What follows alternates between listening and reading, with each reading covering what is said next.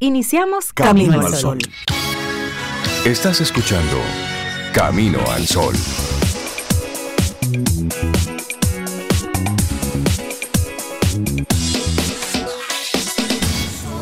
Muy buenos días y bienvenidos a Camino al Sol. Es viernes y estamos a 9 de diciembre. Buenos días, Cintia Ortiz, Obeida Ramírez y a todos nuestros amigos y amigas Camino al Sol oyentes. ¿Cómo están? ¿Cómo se sienten? ¿Cómo ven el día hoy? Ay, Rey, yo lo veo luminoso, me gusta. luminoso, esa palabra me gusta también. Me gustó el concepto, sí. Sí, porque desde que me desperté, que vi por un ventanal que tengo en mi sala, qué colores tan bellos del cielo. Ay, pero una cosa preciosa. Entonces, todo el camino, ¿quién me acompañaba del lado izquierdo? El sol. El sol. La luna. A la A la luna. luna. Ah, pero una belleza de luna. Sí, porque anoche teníamos una luna espectacular. Sí, pues esa luna está instalada ahí todavía. Entonces, dime tú, ¿no es luminoso? Claro, El día. claro, claro. Entonces, ya tú sabes, yo estoy súper bien. Bueno, entonces Bien, llegas, bien. llegas a este espacio que no es un espacio de trabajo.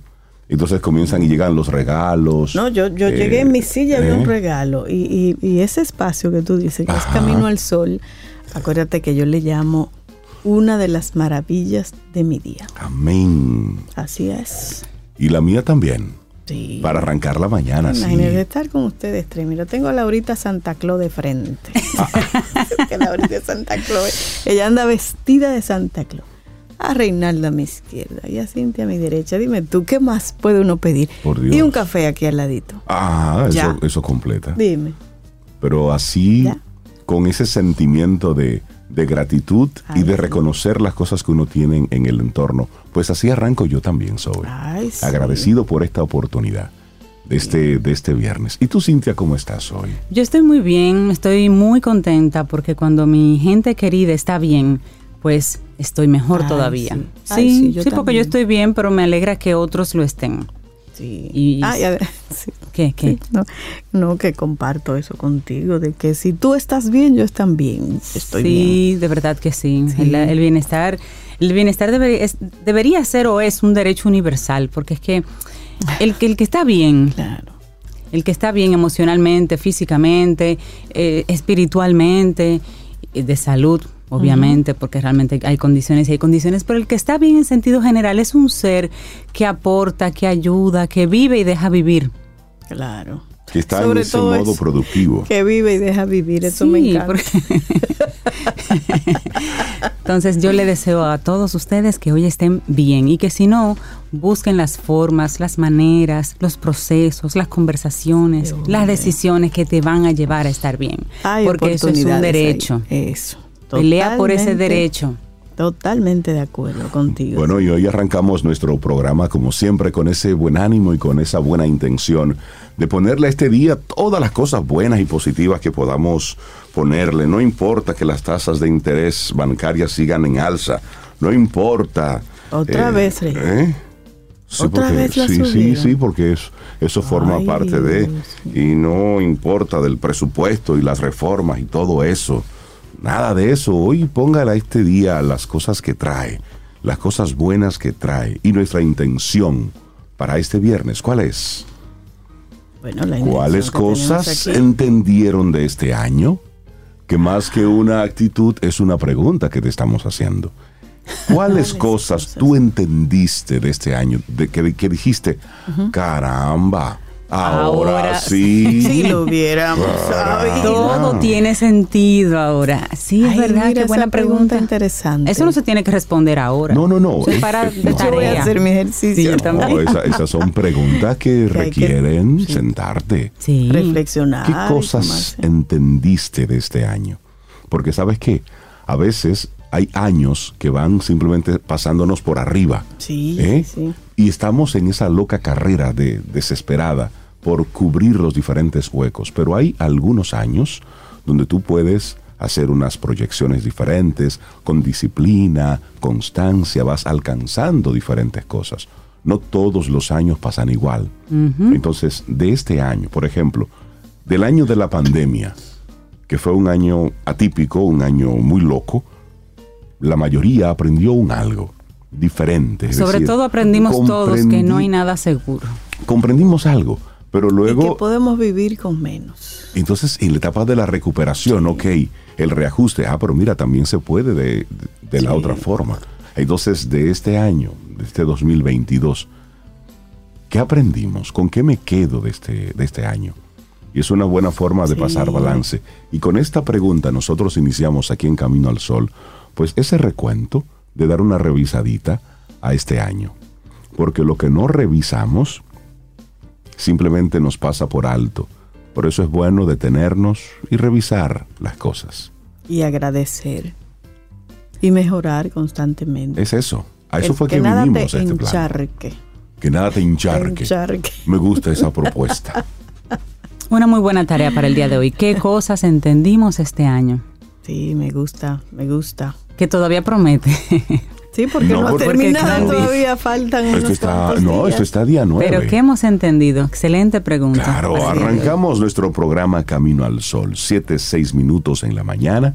Tenemos aquí la, la cabina con muchos regalos, vamos a comenzar a destaparlos. Abrir Entonces, regalos. luego les vamos contando qué, qué está pasando por aquí. Yo le voy a, a compartir arrancamos. una foto de, de- de Laura Sofía para que vean que Ajá. textal, textualmente es Laura hoy Sofía Laura Santa Claus. Ah, Laura Claus. Siente y disfruta de la vida. La vida. Camino al sol. Camino al sol. Los titulares del día. En Camino al sol.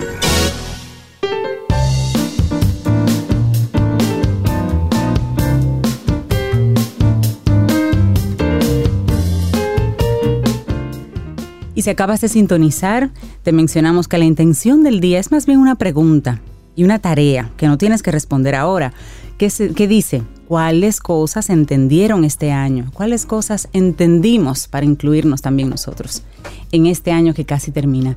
Y esta primera frase es de Meister Eckhart y dice, sé dispuesto, está dispuesto a ser un novato cada mañana. Y es verdad, somos novatos cada mañana. Me gusta eso. Sí, me, me me encanta. Mire, novato. Eso, 7, 14 minutos. Entonces, compartimos algunos de los titulares. Iniciamos con las tasas de interés de los productos bancarios que continúan al alza, dado el contexto macroeconómico nacional e internacional, pero la Superintendencia de Bancos reporta que se estrechan los márgenes.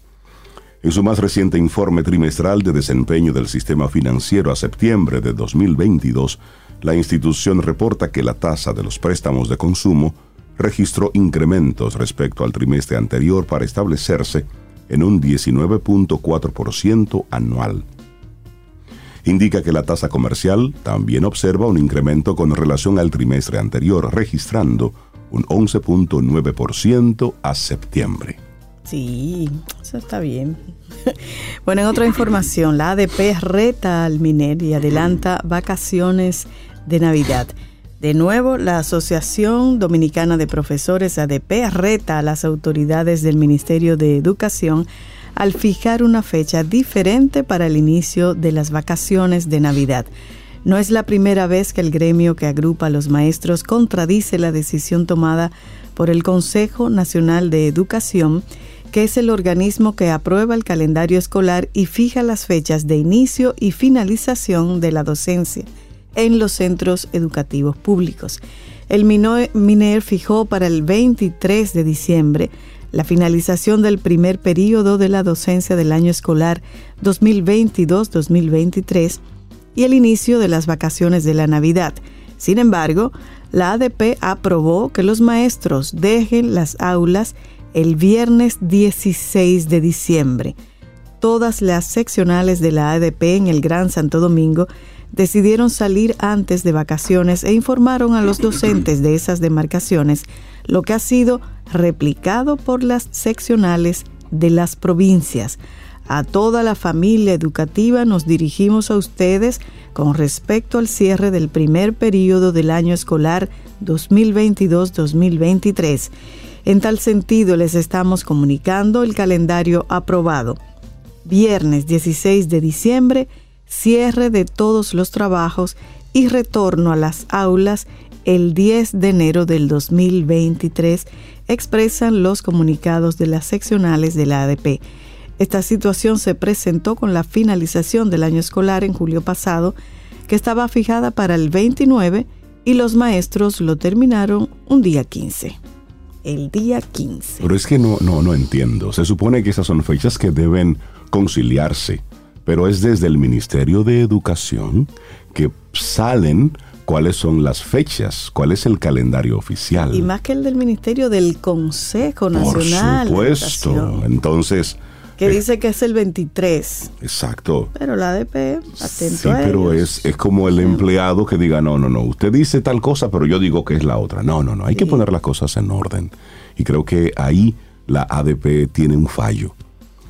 puede, puede luego, si entiende que la fecha no es prudente, pero ahí estamos hablando de que será, será prácticamente casi un mes que van a estar fuera de, las aulas, del 16 al 10. Al 10, claro, y la diferencia de días entre lo que dice el ministerio, que es el 23, y ADP dice que es el 16, hay siete días, una semana, de clases. Una semana de clases. Una semana de clases. Estamos hablando de que desde el 16 hasta el de diciembre, el 10 de enero, es mucho tiempo, ¿eh? Es mucho tiempo. Pero sobre todo es, son las formas y quién establece los calendarios. Eh, eso lo que percibo es como una luchita de poder. sí, eso es como sí, es siempre ese, una cosa, pero yo pero si no se ponen de acuerdo en lo pequeño, porque eso es una tontería, una claro, una fecha. Entonces, en lo importante no se van a poner de acuerdo. ¿Y a quién impacta?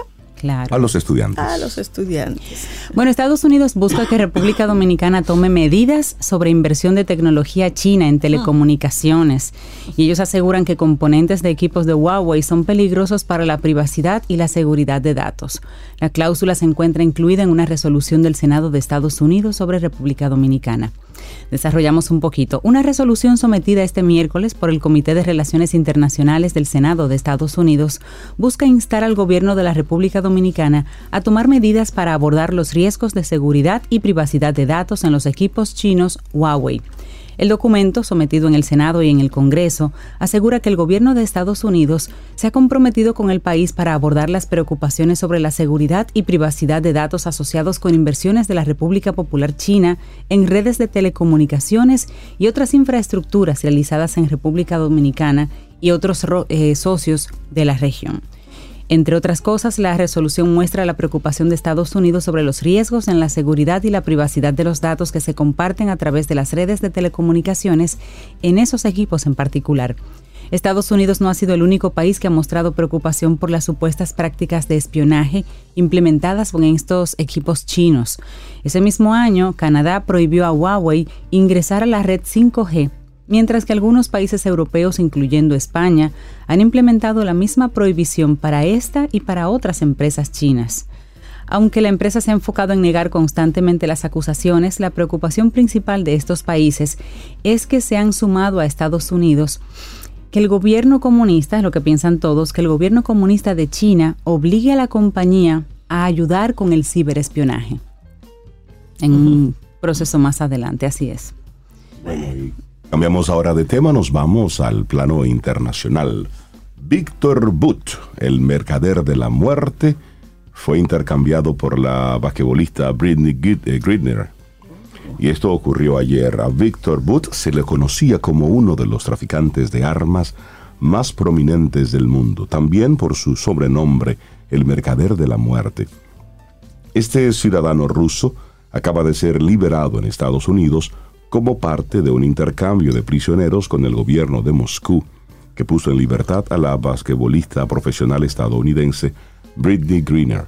Esta jugadora había estado detenida desde febrero de este año, luego de que las autoridades en el aeropuerto de Moscú encontraron aceite de cannabis en su equipaje, una sustancia que es ilegal en Rusia. Durante meses habían circulado rumores en los medios estadounidenses de que altos funcionarios del Departamento de Estado habían tratado de asegurar la liberación de Greener a cambio de Butt, como ex oficial de la Fuerza Aérea Soviética, con un apodo temible. Su notoria personalidad ha inspirado libros y también una película de Hollywood, que fue, mm. por cierto, protagonizada por Nicolas Cage. But es un ciudadano ruso nacido en Tayikistán, gobernado por los soviéticos, y comenzó su carrera en el transporte aéreo a principios de la década de 1990, después de la caída de la URSS. Lo que sí ocurrió fue que en el 2007, según un libro que fue publicado en, ese, en el año 2007, titulado Mercader de la Muerte, escrito por expertos en seguridad Douglas Faraf y Stephen Brown, Booth construyó su negocio utilizando aviones militares abandonados en los aeródromos del Imperio Soviético que se estaba derrumbando a principios de la década de 1990. Y desde ahí, entonces, él hizo todo un entinglado para estar contrabandeando armas. Así es que liberan finalmente a Britney Greener a cambio de El Mercader de la Muerte, este ruso. Increíble, ¿eh? Bueno. Increíble. Bueno, volvamos al plano local mezclado con internacional. La migración encabezará los temas en la cumbre del SICA. El gobierno dominicano es anfitrión de la reunión que reúne a los ocho países que son miembros del sistema de integración. El presidente Luis Abinader dio la bienvenida anoche a los representantes de ocho países del sistema de integración centroamericana conocido como SICA y eso fue en el Gran Teatro del Cibao durante el acto de apertura de la reunión de jefes de estados y de gobierno de este organismo regional que tendrá lugar este viernes en Santiago. En sus palabras, el mandatario aprovechó para rendir cuentas sobre los logros de la República Dominicana al frente de la presidencia pro tempore del SICA, que hoy traspasará a Belice. Este viernes Abinader será anfitrión de un desayuno a los invitados a las 7 de la mañana en la residencia presidencial. A las 10 se dará inicio a la reunión ordinaria de jefes de Estado y de Gobierno de los países miembros del SICA en el Centro de Convenciones y Cultura Dominicana de UTESA. Allí mismo el presidente Luis Abinader ofrecerá un almuerzo a los invitados. El ministro administrativo de la presidencia, José Ignacio Paliza, informó que en los debates el tema principal de República Dominicana será el tema migratorio. Siempre para nosotros el interés principal será el tema migratorio y que el presidente levantará su voz sobre este aspecto, comunicó. El presidente utilizará estos espacios para alzar la voz del interés nacional en un tema tan fundamental como es este para nosotros por las condiciones que ustedes más que nadie conocen. Eso manifestó Paliza. Solamente un jefe de Estado y un jefe de gobierno asistirá al cónclave. El resto de los ocho, ocho países envió delegaciones encabezadas por sus ministros de Relaciones Exteriores. Los que confirmaron su presencia fueron el presidente de Costa Rica, Rodrigo Chávez, y el primer ministro de Belice, John Briceño, también el vicepresidente de El Salvador, Félix Ulloa, y el vicepresidente de Honduras. Bueno, y más o menos alineado con ese tema, Biden se prepara para una posible migración masiva desde Haití. Busca ampliar la capacidad del centro de Guantánamo o retenerlos en un tercer país. Eso lo dice la NBC News. El gobierno de Joe Biden busca opciones sobre cómo responder a la posibilidad de una migración masiva desde Haití. Las opciones son retenerlos en un tercer país o ampliar la capacidad del centro que opera en la bahía de Guantánamo, en Cuba, y esto reveló NBC News. El medio afirmó que el Consejo de Seguridad Nacional de la Casa Blanca está preguntando al Departamento de Seguridad Nacional qué cantidad de migrantes haitianos requeriría que Estados Unidos designe a un tercer país para retenerlos luego de ser interceptados en el mar. Además, ¿qué número abrumaría a este país y requeriría que los haitianos fueran llevados a Guantánamo? Y esto según un documento que la NBC News indica haber tenido acceso. Se está considerando agregar 400 camas más al Centro de Operaciones de Migrantes que opera en la Bahía Cubana. Este aumento de la migración ocurriría ahora que se logró desbloquear la principal terminal petrolera del país, cuyo acceso estuvo durante dos meses bajo control de las bandas armadas, lo que provocó una escasez de los derivados del petróleo. Lo que significa que ahora los haitianos tienen la posibilidad de comprar combustible y usarlo para impulsar las embarcaciones y realizar ese peligroso viaje a Estados Unidos por mar. El año pasado hubo un aumento significativo en la cantidad de haitianos interceptados en aguas con ruta a Estados Unidos. Y ante estos informes, una señora, Erika Guevara Rosas, directora de las Américas de Amnistía Internacional, declaró que los haitianos que huyen de su país debido a la crisis deben ser acogidos y tener derecho a buscar seguridad en Estados Unidos sin discriminación. Dice, palabras textuales, y no deben ser retenidos en un tercer país ni en una base naval estadounidense tristemente célebre por la detención arbitraria, ilegítima e indefinida y la tortura. Haitian Bridge Alliance, organizaciones miembros de la Coalición Interreligiosa de Inmigración y más de 280 organizaciones civiles y de derechos humanos enviaron una carta a Biden pidiendo que proteja a los haitianos solicitantes de asilo, además de no enviar a los haitianos de regreso a Haití, a terceros países o detenerlos en Guantánamo. Luego de, de que la NBC News reportó esta información, el Consejo de Seguridad Nacional respondió que el gobierno estadounidense siempre hace planes de contingencia por precaución, que todavía no han visto un aumento en la migración marítima haitiana y que no se han tomado decisiones. A principios de este mes, la Policía Nacional de Haití pudo acceder a la terminal Barro y el 6 de noviembre, el líder pandillero Jimmy Cherisier anunció el levantamiento del bloqueo en torno al depósito de combustible. Según un portavoz del Departamento de Estado, el gobierno de los Estados Unidos, con el apoyo de Canadá, ayudó a la Policía Nacional Haitiana a desalojar a los pandilleros que mantenían secuestrada la principal central petrolera del país.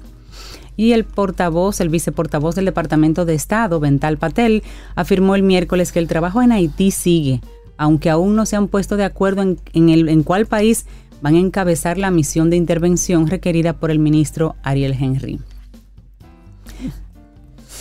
Pero bueno, Biden se prepara para una posible migración masiva desde Haití y busca alternativas sobre dónde colocar esas personas.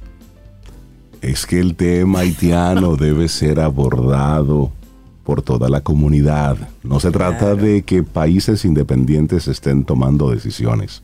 Es la comunidad internacional y ahí sí hay que darle el crédito al presidente Abinader él estaba haciendo el llamado desde el día uno. Hablemos sobre el tema. Y cada vez que hay una oportunidad. Lo pone en pues, la mesa, lo pone en la mesa. Pero cuando lleva el tema a escenarios internacionales, le cambian la agenda y no pueden tocar el tema. Sí, así es. ese, es un, ese es un caso. Y tú estás hablando de, de lo que está pasando con Haití. Pero nosotros estamos siguiendo de este lado del mundo lo que está ocurriendo con el Mundial.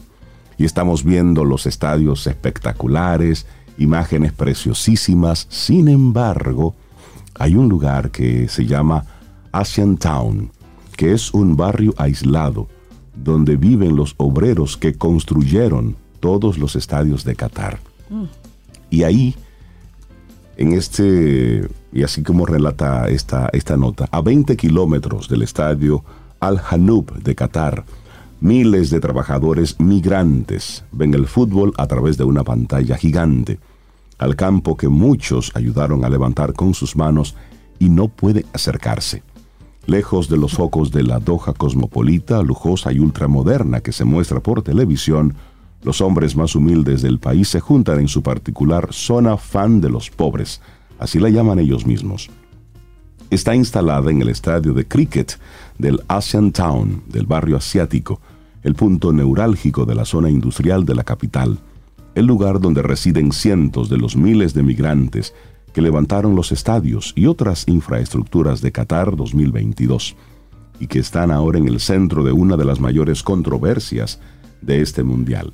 Uno de ellos dice, vivimos y trabajamos como esclavos, aguanto por mis hermanos pequeños en Uganda para que coman y se eduquen, dice Moses, un joven. Hemos trabajado en condiciones que ningún humano debería, las temperaturas son altas y trabajamos horas que, nos, que no, ni siquiera se acuerdan, hasta 14 y 15 horas al día. Lo que no se ve. Exactamente. Muchos, por, por supuesto, pues también difieren porque encuentran que lo que están viviendo es mejor que lo que tenían en su país. Por ejemplo, hay alguno de los entrevistados que dice, en Nepal o Pakistán hay demasiada gente, menos trabajo, menos dinero, Qatar ha sido bueno con nosotros porque nos ha dado trabajo. Muchos dicen, bueno, aquí vinimos fue a buscar dinero, porque la vida la tendremos en nuestros países.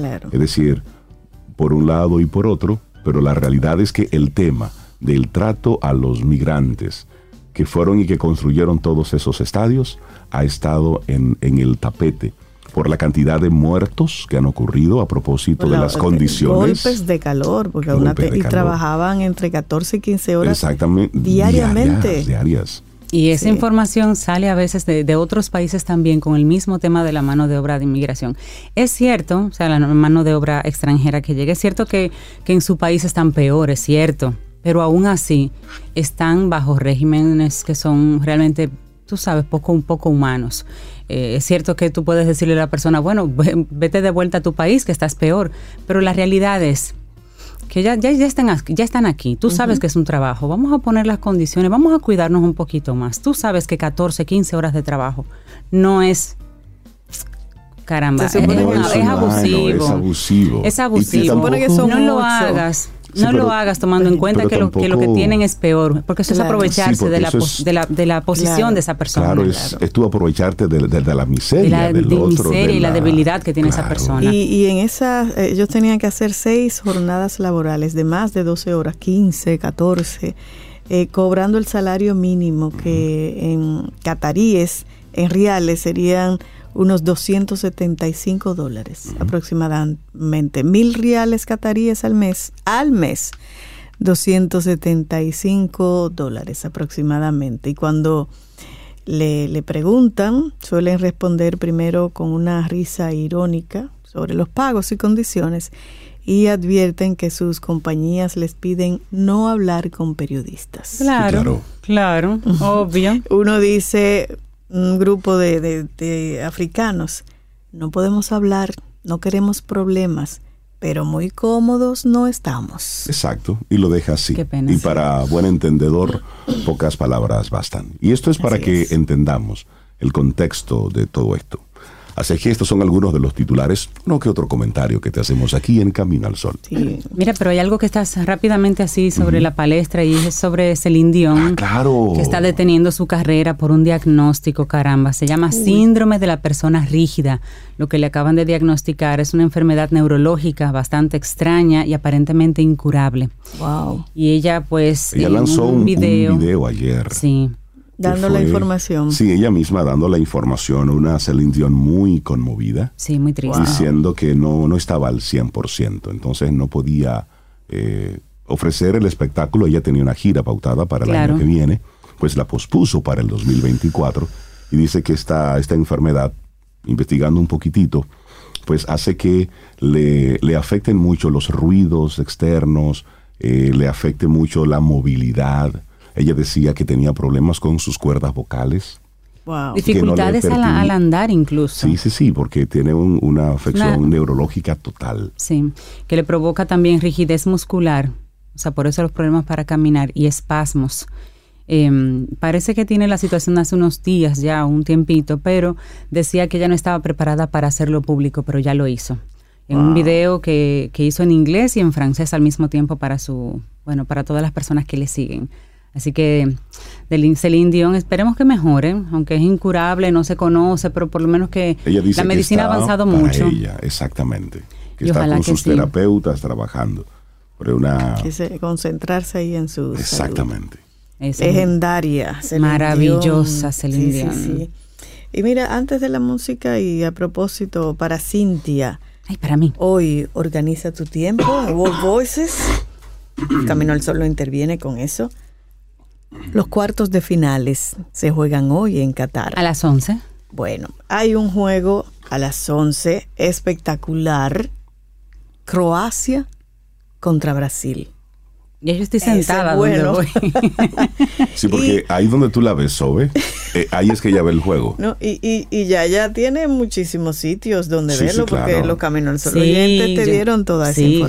gracias, gracias, ya. Croacia contra Brasil, eso es hoy a las 11 de la mañana. Y a las 15 horas, que son las 3 de la tarde, Países Bajos contra Argentina. Ah, O sea, que es decir, que hoy tenemos dos mini mundiales. Sí, sí. Buenísimo estará hoy.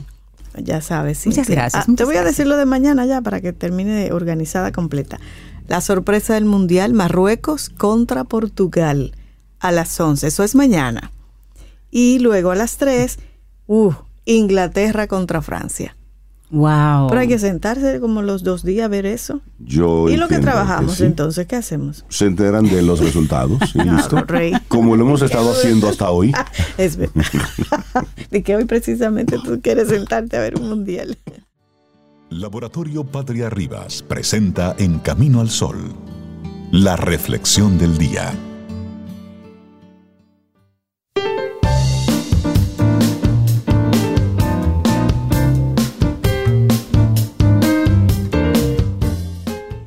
Empezar desde cero no es una desgracia, usualmente es una oportunidad. George Matthews Adams. El vértigo de empezar de cero. Inicios revolucionarios. Mm, ¿Te gusta eso? Inicios revolucionarios. Mm, me gusta. Palabrita a ustedes les gusta mucho. Ay, sí. Todo inicio da miedo. ¿eh? ¿A quién no le ha pasado? Todo inicio da miedo. Pero recuerda, no estás empezando desde cero. En realidad, partes desde la experiencia. Ahora, solo te falta descubrir qué fortalezas psicológicas debes aplicar en ese viaje de cambios que te acercarán a la felicidad. Y si no a la felicidad, por lo menos al bienestar. Y eso es lo que vamos a compartir en esta reflexión del día de hoy. Claro, empezar de cero produce vértigo. Los nervios se arremolinan en el estómago, en la mente, aceleran el corazón e incluso el suelo bajo nuestros pies. Los miedos son muchos, pero las necesidades por darnos nuevas oportunidades infinitas son más.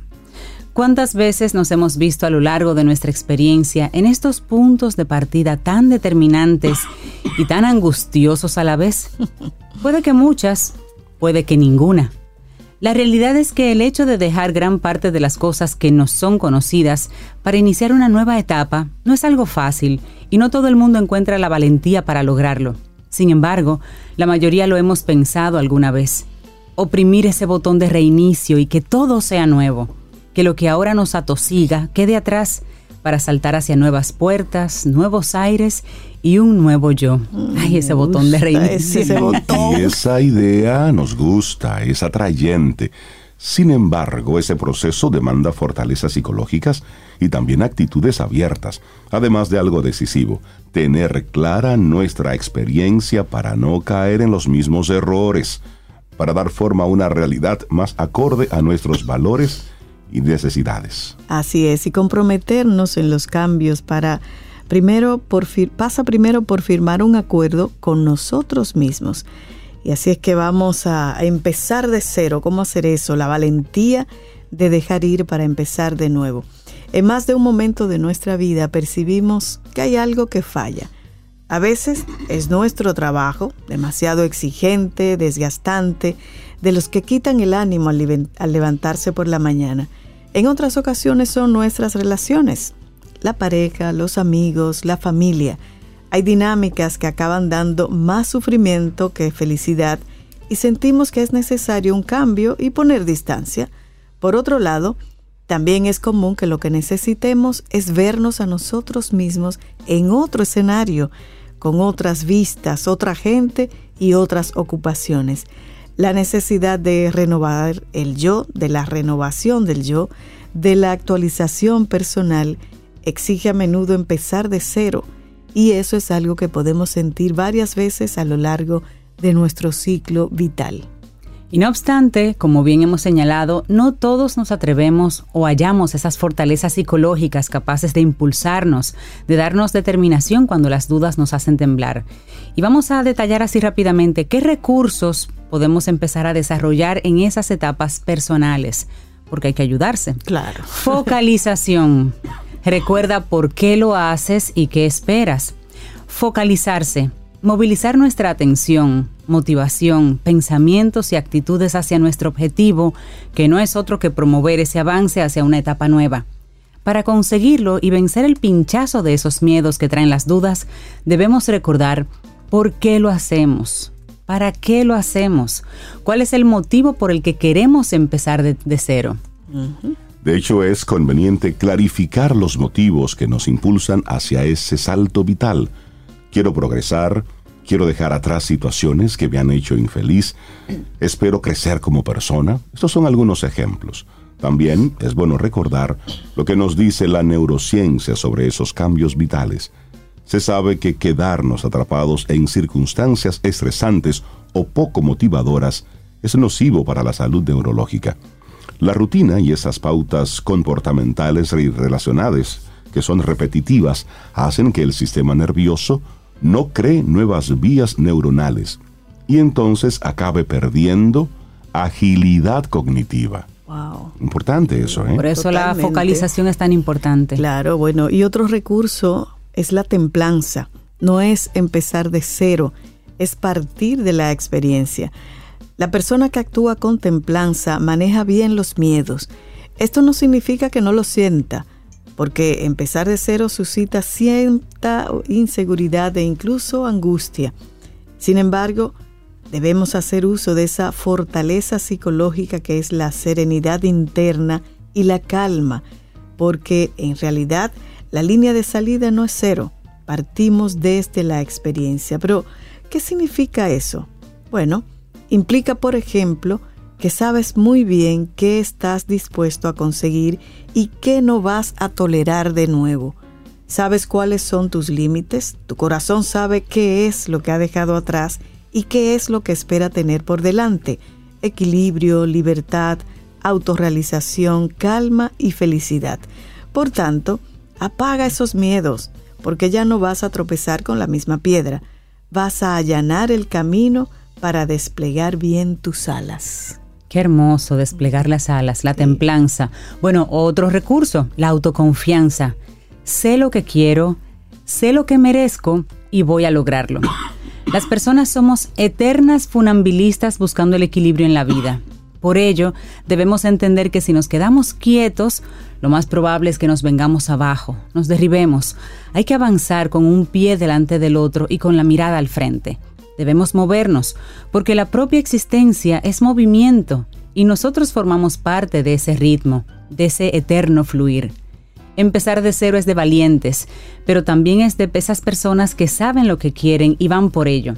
Algo así se logra aunando autoconfianza, recordando nuestro potencial, esos puntos fuertes que siempre nos han ayudado.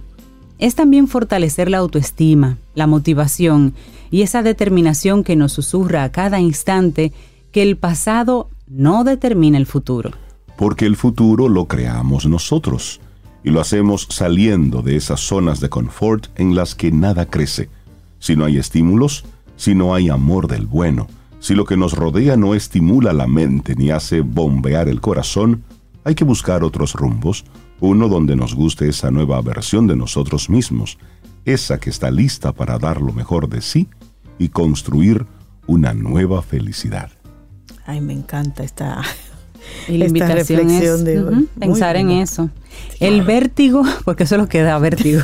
El vértigo de empezar de cero, inicios revolucionarios, y te compartimos algunas herramientas ahí, escrita por la psicóloga Valeria Sabater y que nosotros firmamos también aquí, en Camino al Sol. Ay, sí.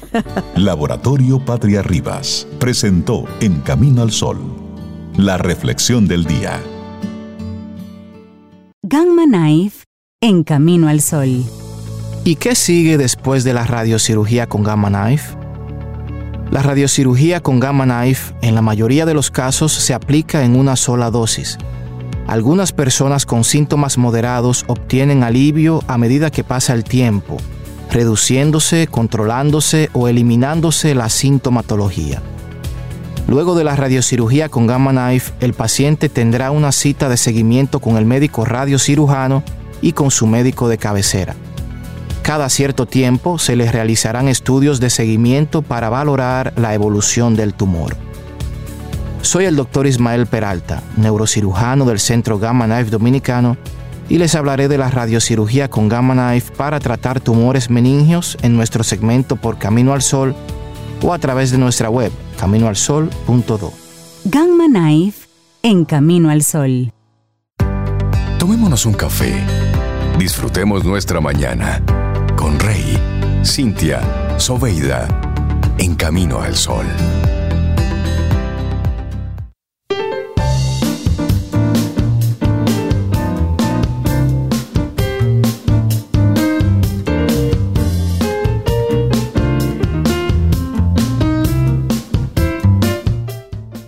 A cada instante se pone en cero el contador y el ser humano tiene un don maravilloso, la oportunidad de empezar e intentarlo de nuevo. Arturo Pérez Reverte. Seguimos avanzando en este camino al sol. Muchísimas gracias por conectar con nosotros a través de estación 97.7 FM y caminoalsol.do. Estamos ahí siempre. Inclusive sabes que nosotros en Navidad, bueno, pues nos tomamos la última semana del año y la primera. Es nuestro espacio de descanso. Pero puedes seguirnos escuchando ahí. Es decir, Claro, puedes volver a escuchar claro. las cosas pasadas, la música que ahí queda. Estamos pidiendo permiso desde ya.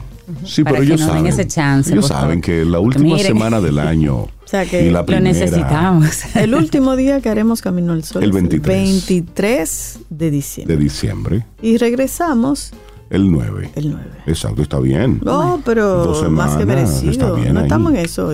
Estamos en eso. Regalos, ese es nuestro regalo. Ese es nuestro regalo de nuestras vacaciones. Estos cuerpos necesitan descansar. Eh, Exactamente. Levantarse tipo 8, tipo 9, dos días con frito. Claro, ¿no? Claro. es parte de. Mira, Bueno, y. ajá, diga Hoy es un día que es bueno mencionar, no pasar por alto. Hoy 9 de diciembre es el Día Internacional contra la Corrupción. Un flagelo que tenemos que trabajar mucho.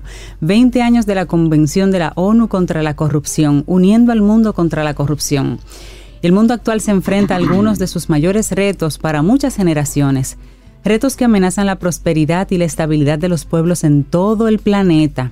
Porque esto es una plaga mundial. La plaga de la corrupción se entrelaza en la mayoría de ellos. Y la repercusión, la corrupción tiene repercusiones negativas en todos los aspectos de la sociedad y está profundamente ligada a los conflictos y a la inestabilidad, poniendo en peligro el desarrollo social y el desarrollo económico y las instituciones democráticas y también el Estado de Derecho de los países. Claro, y la corrupción no solo sigue al conflicto, sino que a menudo es una de las causas fundamentales. Alimenta los conflictos, inhibe los procesos de paz, al socavar el Estado de Derecho, agrava la pobreza, facilita el uso ilícito de recursos, proporciona financiamientos para los conflictos armados, solo por mencionar algunos. La prevención de la corrupción entonces, el fomento de la transparencia, el fortalecimiento de las instituciones, todo esto es fundamental para alcanzar las metas previstas en los Objetivos de Desarrollo Sostenible. Hay que mencionar que este, este día contra la corrupción, Día Internacional contra la Corrupción, hoy 9 de diciembre, es observado principalmente por las Naciones Unidas y es. hace una invitación a los países miembros a que observen este día para que pongamos ahí un poco el dedo en la llaga. Así es. Y, y el objetivo de este día es poner de relieve el vínculo crucial entre la lucha contra la corrupción y la paz, la seguridad y el desarrollo. Su núcleo es la noción de que la lucha contra este delito es un derecho y una responsabilidad de todos, en negrita y subrayado, de todos, y que solo a través de la cooperación y la implicación de todas y cada una de las personas e instituciones podremos superar el impacto negativo de este delito. Y bueno, eh, los antecedentes es que un 31 de octubre del 2003 la Asamblea aprobó la Convención de las Naciones Unidas contra la Corrupción, un documento PDF que entró en vigencia, en vigor, en el 2005. Y bueno, aquí estamos, Día Internacional Contra la contra corrupción. la corrupción. Y cuando un delito pensamos que afecta a toda Latinoamérica, y digo Latinoamérica porque es lo que tenemos cerca, pero al mundo Claro, entero, al mundo entero. Menor o mayor medida, pero nuestros países tienen ese, ese tema de la corrupción instalado muy fuerte. Y nosotros pensamos en corrupción como ese, ese contrato que se le dio a una empresa violentando procesos, eh, ese manejo del dinero público fuera de... Pero corrupción es inclusive usted pagarle un dinero a alguien para que le inscriba, para que le, re- eh, le pase de curso, por ejemplo, a un hijo una materia que realmente quemó. O para usted parquearse en la calle, en un lugar donde realmente no se puede no se parquear, puede. pero usted le da 100 pesos a alguien para que lo... Eso es corrupción. Siempre hablamos de corrupción. Cuando hablamos de corrupción, la gente de inmediato piensa en corrupción pública. En gobierno. Pero no, la corrupción Nuestros privada pequeños es actos. importante. Mírese usted a ver. Nuestros pequeños actos que están regidos por la ley, que usted sabe que no es correcto y usted lo hace, eso es corrupción. Por y eso es ejemplo para lo, porque hay que partir desde lo pequeño, porque el corrupto adulto vio corrupción pequeño Claro. y se minimizó y se cualquierizó y se pensó que no era nada Se correcto. normalizó ese, esa Tenemos que trabajar eso desde las generaciones pequeñas. Y, y algunos detallitos solo para recordar el impacto. La corrupción puede ser una cuestión de vida o muerte. En el sector de salud, por ejemplo, desvía recursos vitales de las personas que los necesitan, lo que amenaza su derecho a la salud. Cada año se pierden alrededor de 500 mil millones de dólares, dólares estadounidenses en gastos de atención médica y 140 mil vidas de niños.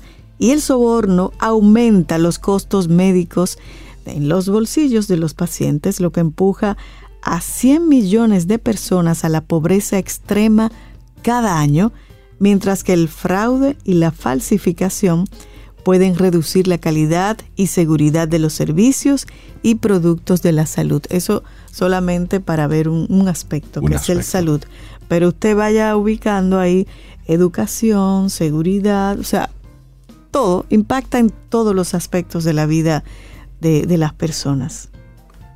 Es para que nosotros entendamos que para que exista corrupción pública, también existe corrupción privada. Es decir, porque es- tú necesitas dos, dos pa- ahí, la corrupción no se da sola. Tú necesitas a un corrupto y a un corruptor. Cuando tú vas a una dependencia, claro, una cosa no ocurre sola. Bueno, y lo hemos visto aquí en los diferentes casos que se han llevado. Por ejemplo, el caso de Brecht, por ejemplo. Aquí, ¿quién le pone el cascabel al gato? Claro. Eso como un caso. Es decir, ¿quién es el culpable? ¿El que paga el soborno o el que lo pide? Claro. Entonces, el que lo paga... O los es- dos y un chin más. Exactamente. Entonces, es por ahí un poco todo esto. Entonces, si, si, se culpa, si se culpabiliza a uno, también hay que culpar al otro. Claro. Porque para que ocurra la corrupción como tal, tiene que estar involucrado A y B. Y eso es lo que no debemos perder de vista. Mira, hay otro día Es así. internacional para que se observa hoy, que es el Día Mundial de la Informática. Ay, sí. Ah, pero ese, ese me gusta también. En el campo de las, de las nuevas tecnologías, dicen que estamos muy lejos de decir la, la última palabra todavía en términos de lo que va a ser la informática. Y es verdad, so- cuando tú piensas en, en todo lo que tiene que ver con, con la informática y cómo afecta a nuestras vidas de manera positiva, en algunos casos de manera negativa, pero cómo a través de- del desarrollo de, de la inteligencia artificial, cómo las máquinas ya hacen tareas que solamente se pensaban que podían hacer seres humanos, facilitando en muchos casos la vida, en otros casos sustituyendo trabajo, pero realmente yo le decía a Rey hace unos días fuera, fuera del aire hablábamos, imagínate con lo que estamos viendo ahora, ¿cómo sería el mundo en 10, 15 años? Con gente allá afuera como Meta, como Elon Musk, Sí. Pensando y, y- y redefiniendo el futuro a través de lo que ellos inventan. Y, ojo los que- nuevos. que está creando ese mundo No, y que metaverso, esos, y esos personajes sí. han existido a lo largo de la historia. Es Sí, decir, los esos, disruptivos. Esos, pensa- esos, esos pensadores que están siempre fuera del- de lo convencional son los que han dado los grandes impulsos a lo largo de la historia de la humanidad. Y tú que mencionas esto de inteligencia artificial, ayer estaba leyendo sobre una, una de esas cosas interesantes que ocurren con la tecnología mezcladas con la, con la música y la cultura. Ok. Saben que Beethoven eh, produjo más de 700 eh, obras. Entonces, se dice que cuando él murió, él estaba trabajando en la décima sinfonía de Beethoven. La novena es su más, la, la más conocida, pero él estaba trabajando en la décima sinfonía. Entonces, ¿qué ocurrió? Que solamente quedaron algunos fragmentos sueltos de lo que él supuestamente había escrito de esa décima sinfonía de Beethoven. Entonces, tomaron todo el material creado por Beethoven y junto con unos científicos más inteligencia artificial, crearon entonces la décima sinfonía de Beethoven. Completaron el trabajo. Completaron el Wow, trabajo. qué loco. Eso fue lanzado a mediados de septiembre. Vamos luego a, a buscarla.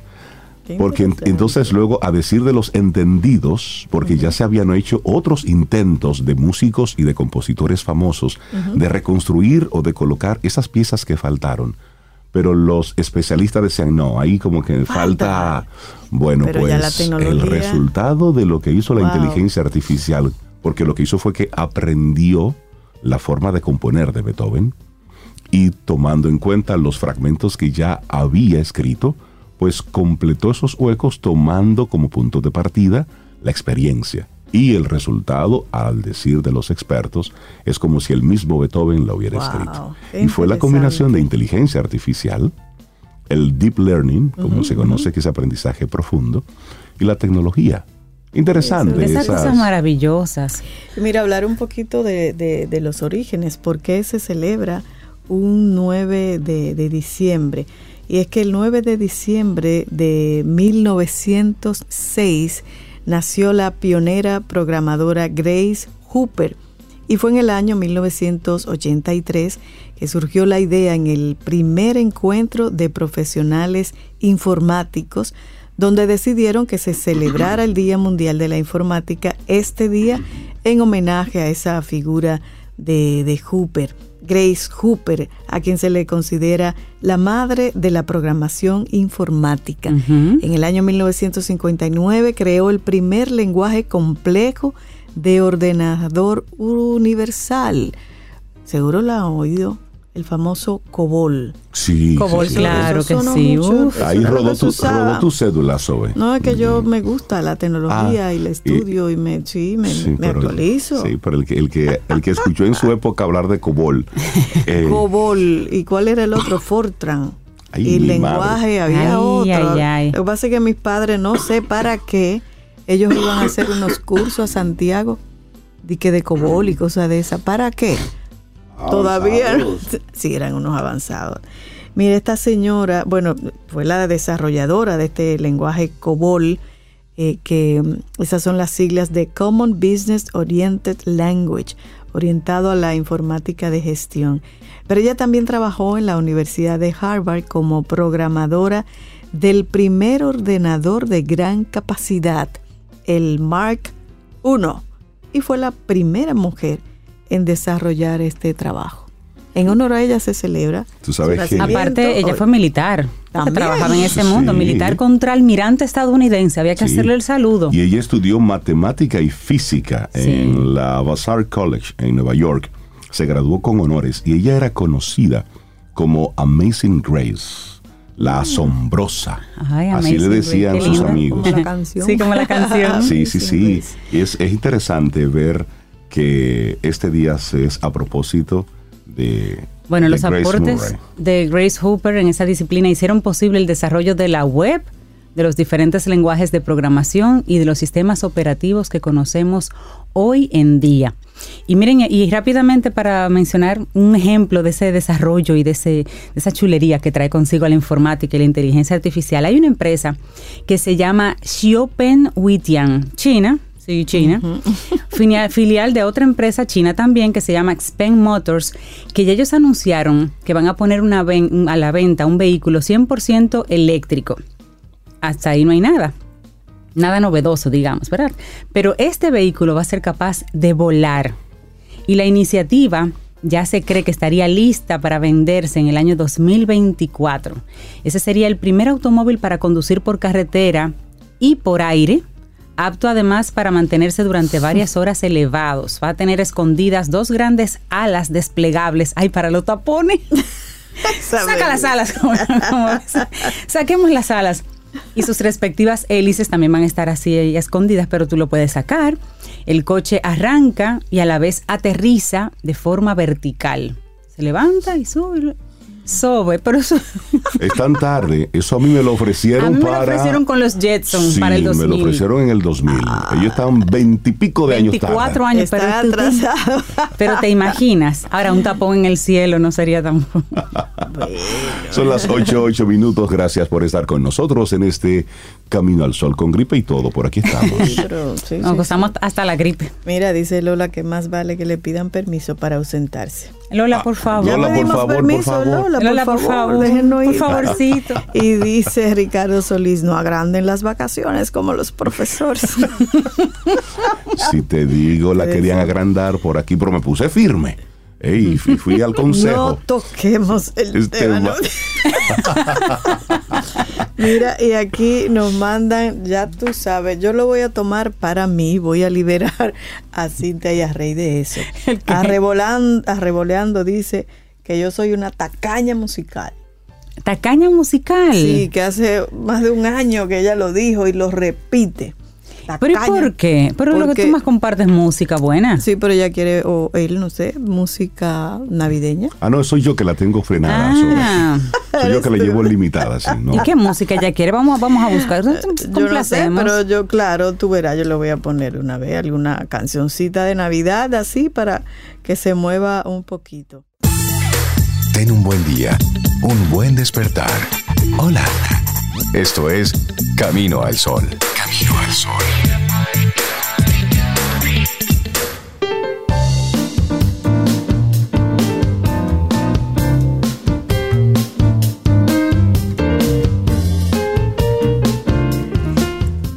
¿Y verdad que eres de los que tiene una mente abierta cuando se trata de aprender cosas nuevas?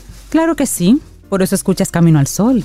Tenemos un segmento especial para ti con nuestros amigos de Seguro Sura República Dominicana y es ese segmento Quien Pregunta Aprende con Escuela Sura. Ahí tratamos siempre temas súper interesantes y de actualidad para que tengamos siempre algo que aprender, algo que compartir con nuestros amigos o en casa.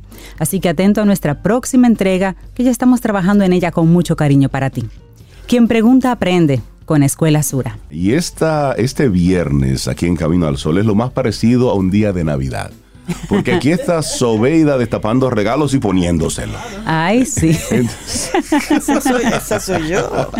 Me encanta Mira, y celebro los regalos. Ay, sí, entonces darle las gracias a AF Comunicaciones en la persona de Amelia Reyes por unos detalles eh, muy personalizados, muy lindos y muy útiles. Así es. Muchísimas, muchísimas gracias. De verdad que sí, como decimos en mi campo, no tenía que ponerse a eso, pero, te muchísimas gracias. No, doña Amelia siempre tiene detalles. ese, ese lindo detalle que parece así, como que ella va a los lugares a buscar algo muy, es- muy específico Sí. para ti, muy específico para Sí, Sobe. es cierto. Nos conoce gracias muy por bien. ello, gracias por ello, conoce. doña Amelia. Sí, sí. Que en una agenda tan apretada saque ese tiempo para darnos ese cariño. Mira, y, y otro regalo que nos hicieron tempranito en la mañana. Ay, nuestra productora. ese lo tengo Laura también. Claus. Ah, no. Laura Santa Claus. Sí, nos trajo unos hoodies. Ella misma fue así, de su, como diría mi papá, de su ronco pecho, fue y pidió. y nos armó unos hoodies con el logo de Camino al Sol, abrigos, porque nos sí. vio como con frío en estos Sí, días. ya se apia- Y se nos apiadó de mí cuando vio con esta gripe. Y aquí estamos en cabina bien abrigaditos, así bien uniformaditos también, con estos hermosos hoodies de Camino al Sol. Así que Laura también. No tenías que ponerte a Muchísimas eso. gracias, Pero gracias. a Laura por Sí, este y detalle. ella no- nos tomó una foto y incluso ya está un selfie. La- creo que Laura, muy compártela para que nos vean qué lindo estamos con estos abriguitos camino al sol. Abrigaditos, abrigaditos. Gracias por ello. Bueno, y, y seguimos con ese, con esa línea así de, de gratitud, porque cuando tú conversas con, con una, con una mujer, con una profesional como María Elena Azuad, y puedes hacerlo de forma sistemática, de forma constante, eso es motivo de mucho agradecimiento. Y le damos los buenos días y la bienvenida a María Elena Azuad, psicóloga, psicoterapeuta, y siempre llega a Camino al Sol cargada de, de temas muy poderosos, de temas que nos dejan reflexionando. María Elena, buenos días y bienvenida de nuevo a Camino al Sol. Buenos días, muchas gracias. El agradecimiento es mutuo de ustedes permitirme compartir, ¿verdad? Estos temas que a mí me apasionan y sobre todo la reflexión y lo difícil que es tener temas tan variados y no ponerlos a pelear, sino lograr integrarlos. Sí.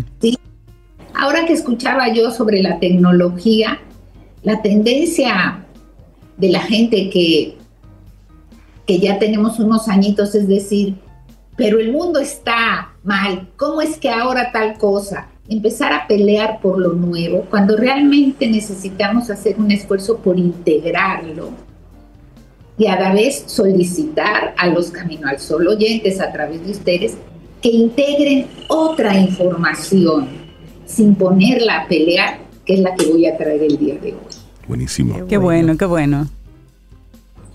Y hoy vamos a trabajar sobre cuál es el impacto que tiene sobre el malestar sobre no sentirme bien, el poder personal, la capacidad de elegir, la libertad de expresión y las creencias. Uy, qué bien.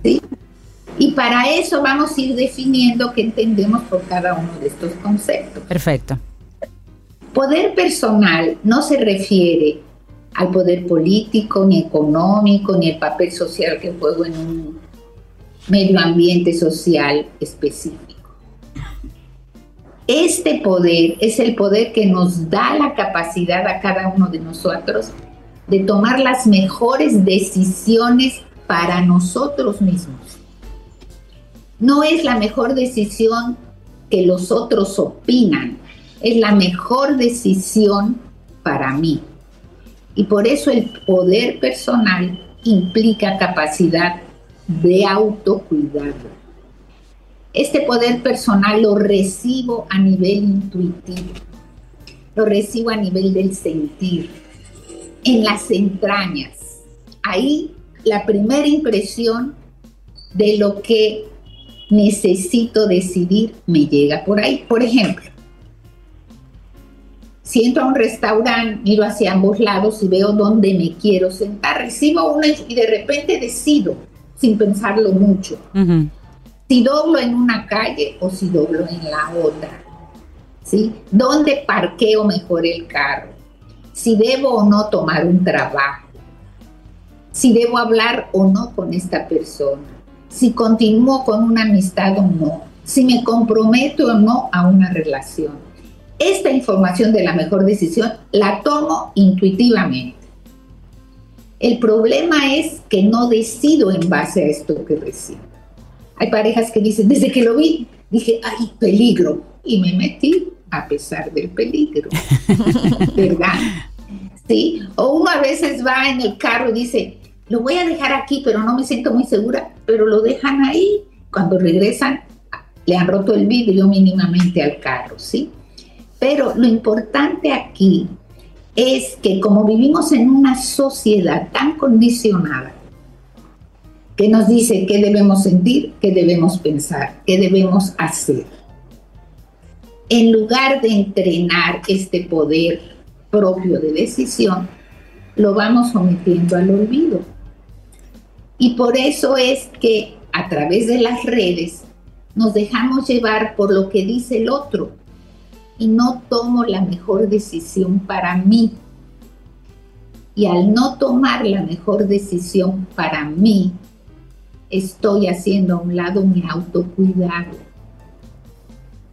Y en la edad adulta o me autocuido, o quién me va a cuidar. ¿Sí? Y por eso muchas veces ustedes van a comer algo y de repente dicen, hay como que siente un poco de rechazo, igual se lo comen y les cae mal. Hay que hacer caso a esta primera impresión que es intuitiva, que se siente en el cuerpo para poder autocuidarnos. Porque si no, ¿qué pasa?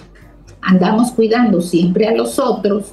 Ya hicimos un programa sobre los síntomas del cuidador y nos desatendemos a nosotros. Sí. ¿Sí? Entonces, cada vez en una sociedad tan condicionada, lo que tenemos que entrenar es este poder personal que llega intuitivamente a través del sentir y a través del cuerpo. Lo podemos tener total y absolutamente descuidado, pero quizás un regalo pueda ser empezar a decir, ok, déjame ver qué siento porque de esta manera tomo la mejor decisión para mí. Y de esta manera me autocuido. Estoy hablando de la edad adulto. ¿Ok?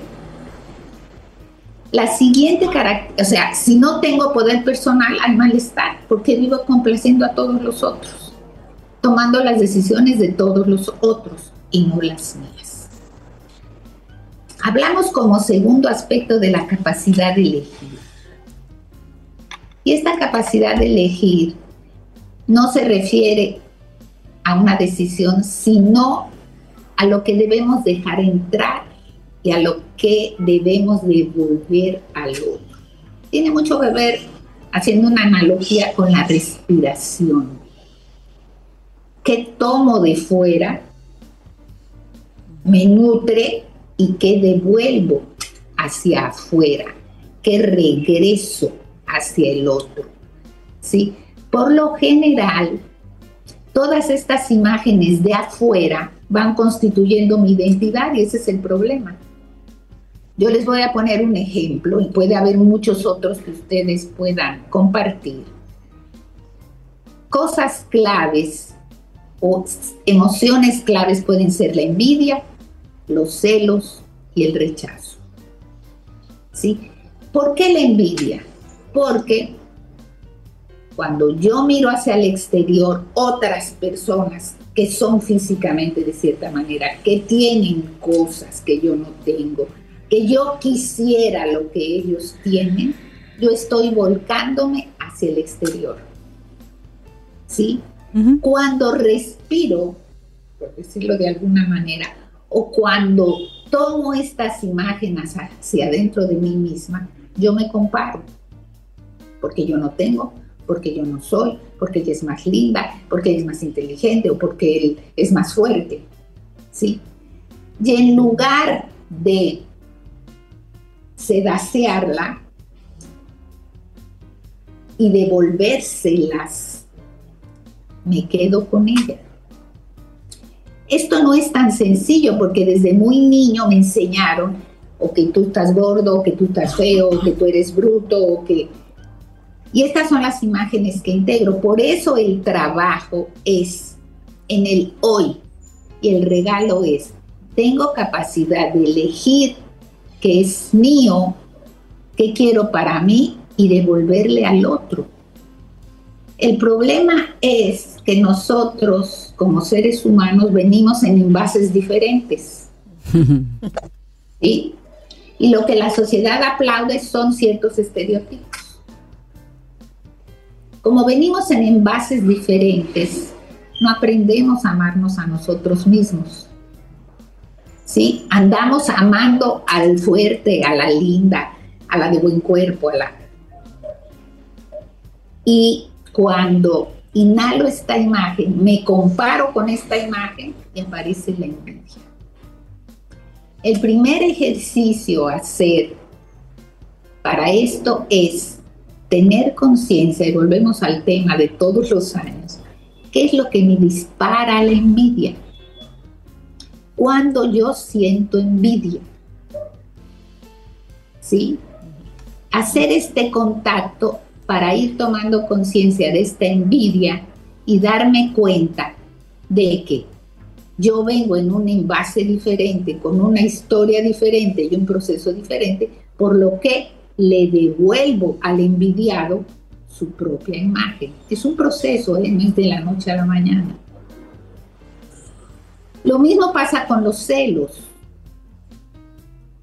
Alguien me decía, tú vas caminando con tu pareja, pasa una chica muy linda, ¿quién es la primera persona que voltea a ver a la chica? La mujer. Y después que la mujer lo ve, entonces el hombre la ve. ¿Sí? Ahí están los celos, que también vienen de afuera. Como yo tomo esos celos, los comparo con mi propio ser y los devuelvo hacia afuera. Que no sean parte de mi identidad. Ah, yo soy celosa. No, yo, no es que usted es celosa. Y también tendemos, y María Elena también tendemos a, a conectar esto con una especie de sentimiento. Si celo es porque lo quiero o si me celo es porque me quiere.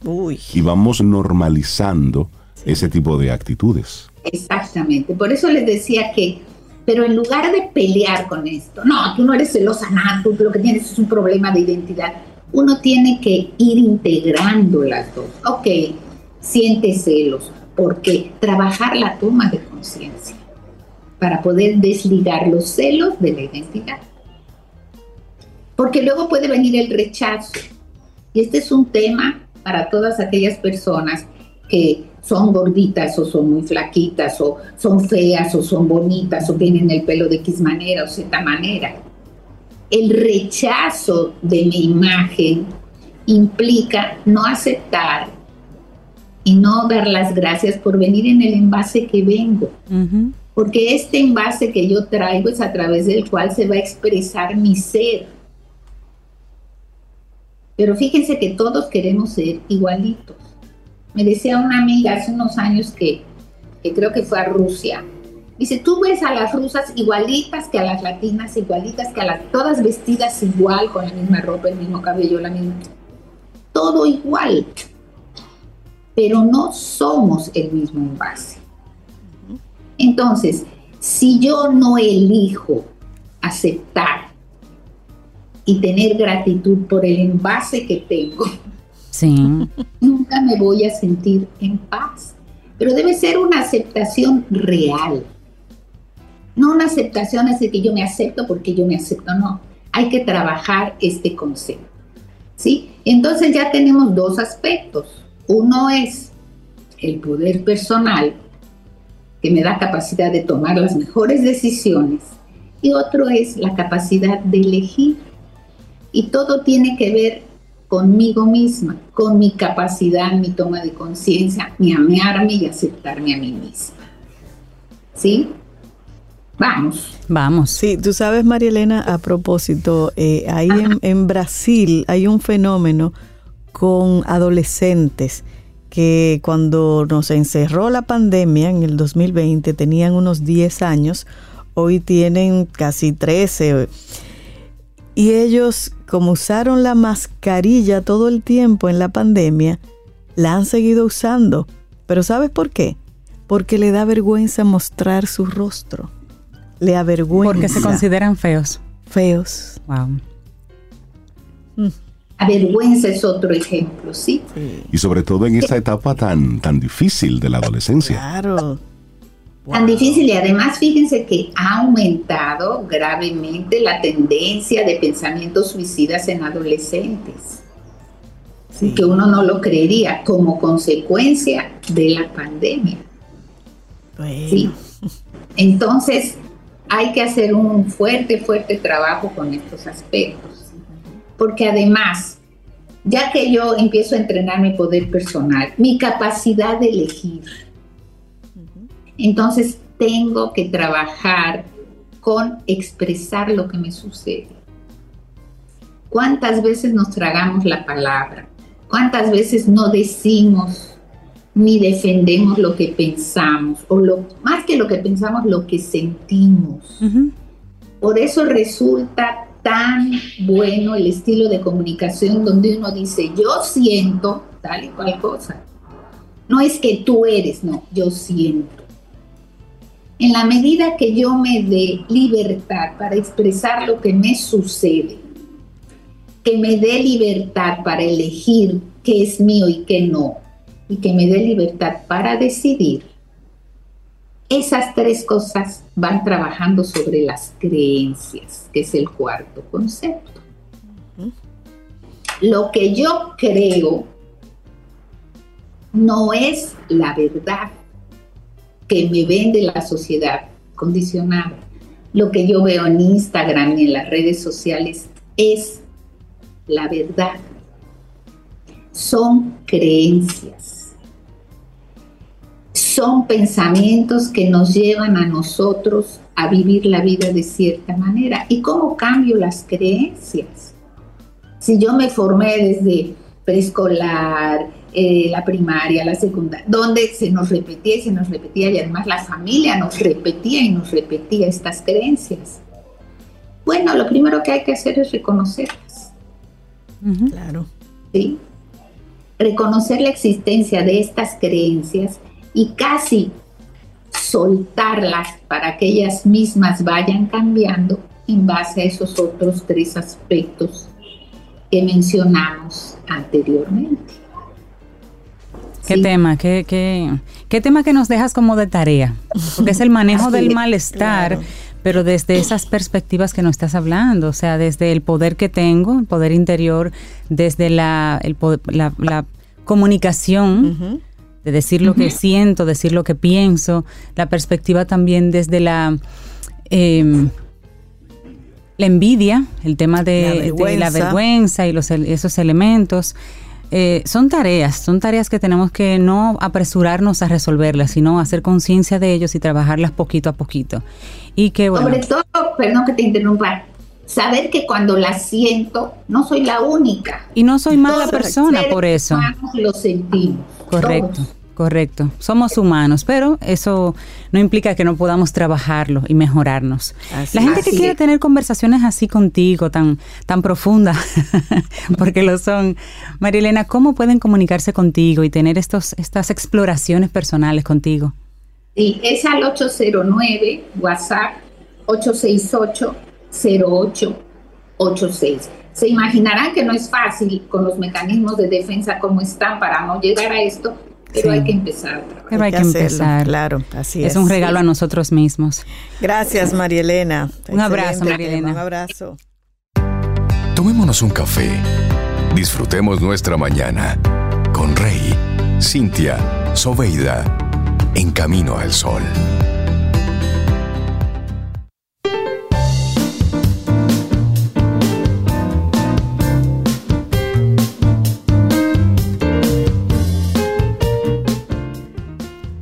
La cueva a la que tememos entrar tiene el tesoro que andamos buscando. Una frase de Joseph Campbell. y tenemos un invitado especial, Zoe. Ay, sí, aquí tenemos una persona que me da muchísima curiosidad y me encanta la gente que me da curiosidad. Él se llama Leonardo Azarac y ya ha estado con nosotros aquí en Camino al Sol hace un tiempito y me gusta cómo él mismo se define. Él dice, Ayudo a creadores de realidades como tú a que salgan de sus manifestaciones inconscientes para que vivan lo que realmente quieren. Dime tú, eso es maravilloso. Y con esa introducción creo que es bueno que el mismo Leonardo nos diga qué lo trae por aquí a Camino al Sol. Buenos días, Leonardo, bienvenido a Camino al Sol. Buenos días, familia bonita. Qué, qué, qué, bello regresar. Estuve con la doctora Sunita en el 2019, Sunita Girana. Sí, sí. sí. Y bueno, eh, precioso estar aquí de nuevo. Muchísimas gracias por la oportunidad de, compartir un ratito con ustedes. Claro, para nosotros es un, gusto tenerte de nuevo, Leo. Cuéntanos un poquito acerca de, de este retiro, que es el motivo de tu visita al programa. Un retiro que se llama La Pluma Sagrada. Nos da mucha curiosidad, así que cuéntanos. Bueno, mm, mi, como yo soy periodista, ¿ok? Y, pero mi camino me ha llevado a través del arte a la terapia. Hoy en día me dedico al coaching, a la terapia completamente y a la facilitación. Eh, he estudiado varias cosas, varios caminos terapéuticos que me gusta unir. Y de hecho la pluma sagrada es una unión del chamanismo, la biodescodificación, la psicomagia, el estudio del árbol genealógico, el estudio de, de un montón de, técnicas terapéuticas eh, centrado en una familia específica de conflictos candados. Ese concepto viene del maestro Christian Fleche. Eh, los conflictos biológicos candados son los que nos impiden la curación. Entonces todos tenemos en nuestro inconsciente algunos conflictos candados que nos impiden la curación. Y la curación, cuando hablamos de síntoma, eh, hablamos de cualquier cosa, no solamente una enfermedad, sino, por ejemplo, problemas de pareja o problemas económicos, los podemos vivir también y curar de, utilizando estas técnicas de biodescodificación. De alguna manera todos estamos atrapados en nuestras propias creaciones, por eso como somos creadores de nuestra realidad, propongo eso. Si nosotros somos creadores de nuestra realidad, como nos lo habla la física cuántica, la ley de atracción, montones de documentales que hay por allí que nos, nos hablan de nuestro poder, ¿por qué estamos como atrapados en lo mismo? Como repitiendo una y otra vez. Una de las razones es estos conflictos candados que están en nuestro inconsciente.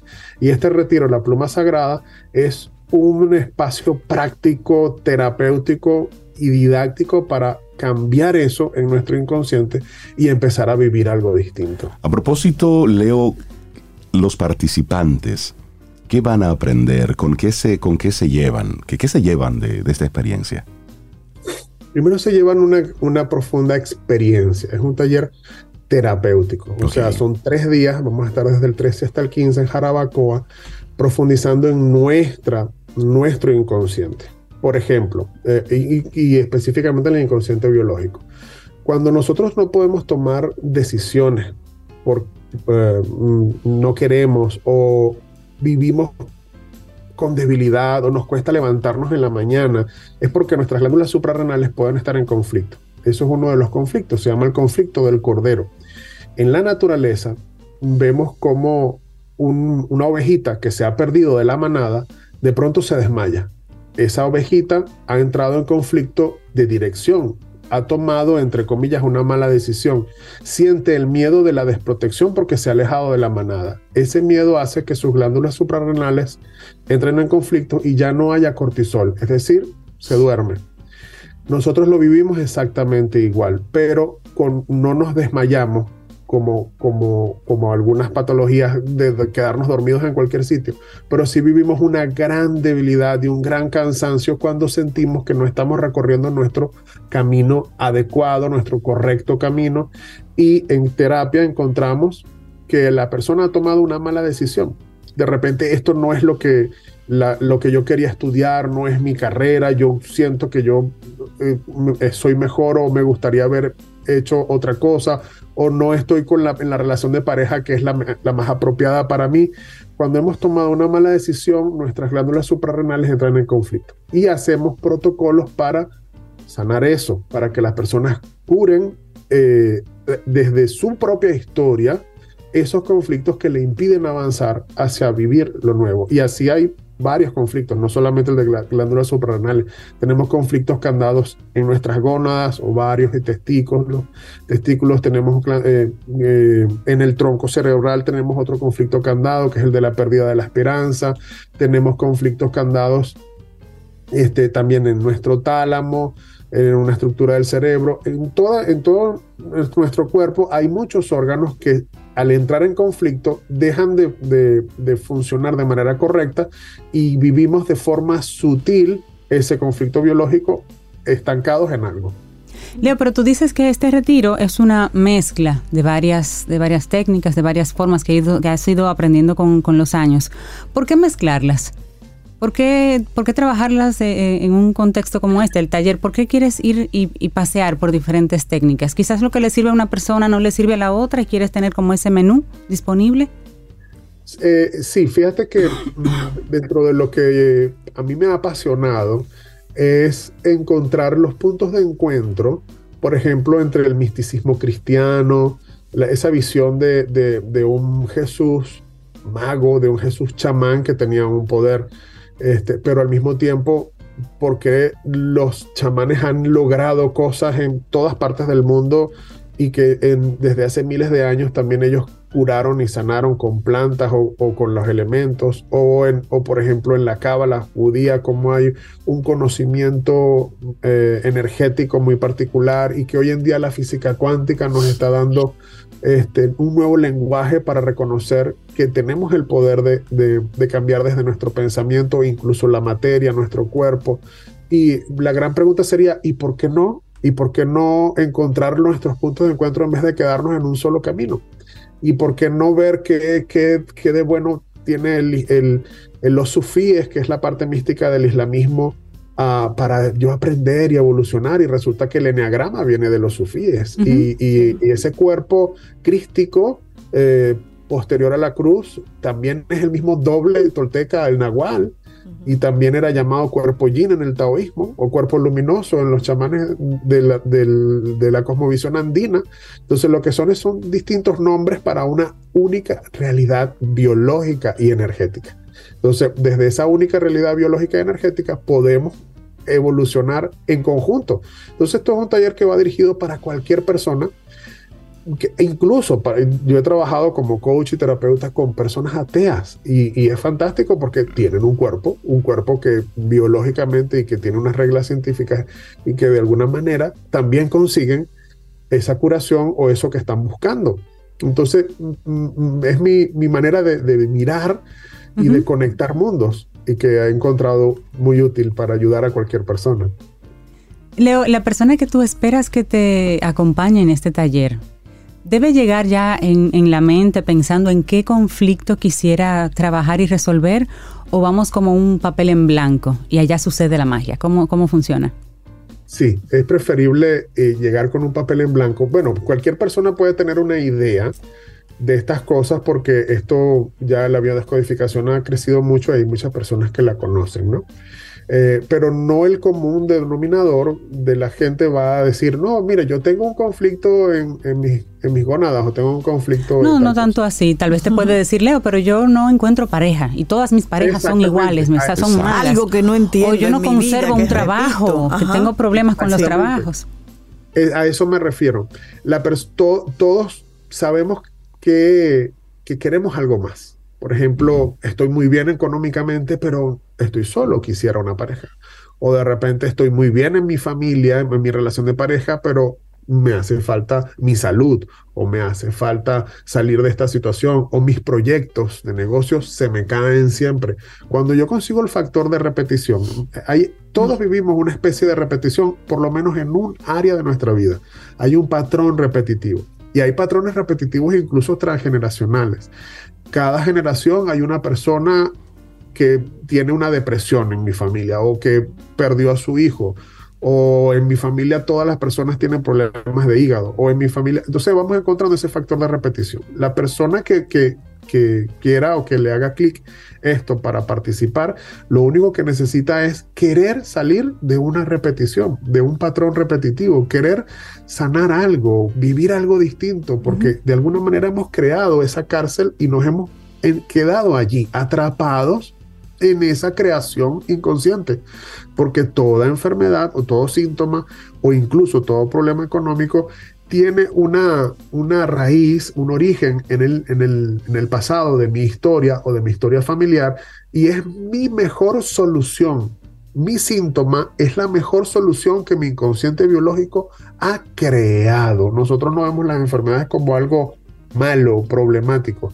Vemos como la mejor solución que mi cerebro y mi biología ha creado frente a algo que es más doloroso. Y esa es la, mirada de, de Rick Hammer y la mirada de Christian Fletcher y de Salomón Celan y de grandes maestros en esta área. Finalmente, Leonardo, hablemos de los detalles. Las personas interesadas en participar, ¿cómo pueden hacer el registro, la logística? Porque será en, Jarabacoa, decía, ¿cierto? Entonces, ¿dónde será? ¿Cómo la gente puede inscribirse? Bueno, en, mi Instagram, uh, arroba Leo está la, la información eh, eh, hay un link para, para, entrar allí y también pueden conectarse eh, con el número de Doris Chirinos que está produciendo varios eventos, porque voy a tener varios eventos ahora en, que voy a, llego de, Venezuela, llego a, a, Dominicana el martes. El número de Doris es 829-610-6060. 829-610-6060, porque además tengo un taller de, árbol genealógico el día 17, un taller de cera, cera abundancia también desde el árbol genealógico el 18. Oye, eso, va, genealógico. eso va a ser en Santo Domingo. Buenísimo. Y en Santiago también voy a tener un taller y conferencia, o sea, voy a estar una ah, semana. Tú vienes, tú vienes de tour por aquí, Leo. Qué bueno. Y contentísimo, porque es que me, me encanta ir. En, en, 2019 fui tres veces a Dominicana y, a mí me enamoró la gente, el, mofongo, la música, la alegría. y de verdad que voy súper contento para allá, al pues, reencuentro. te esperamos aquí con los brazos abiertos. Leo Azarac, así lo pueden encontrar en las redes sociales. Y el retiro, la pluma sagrada. Un gran abrazo, Leo. Que vaya mucha gente y que lo aprovechemos y que se abran muchos candados ahí.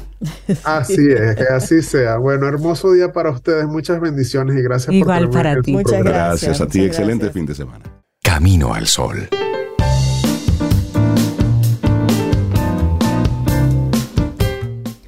Nada está predestinado. Los obstáculos de tu pasado pueden convertirse en los portales que te guíen a nuevos comienzos. Ralph Bloom.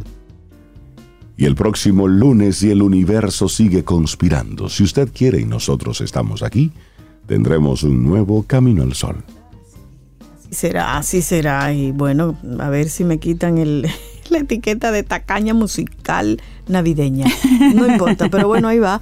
Y Braudín ahí enchinchando. Esto es Fernando Villalón, a ver qué les parece. Ay, para cerrar. Pato robado. Qué bien. Pero, Eso- pero eso- Pato Robado, eso no es la familia André.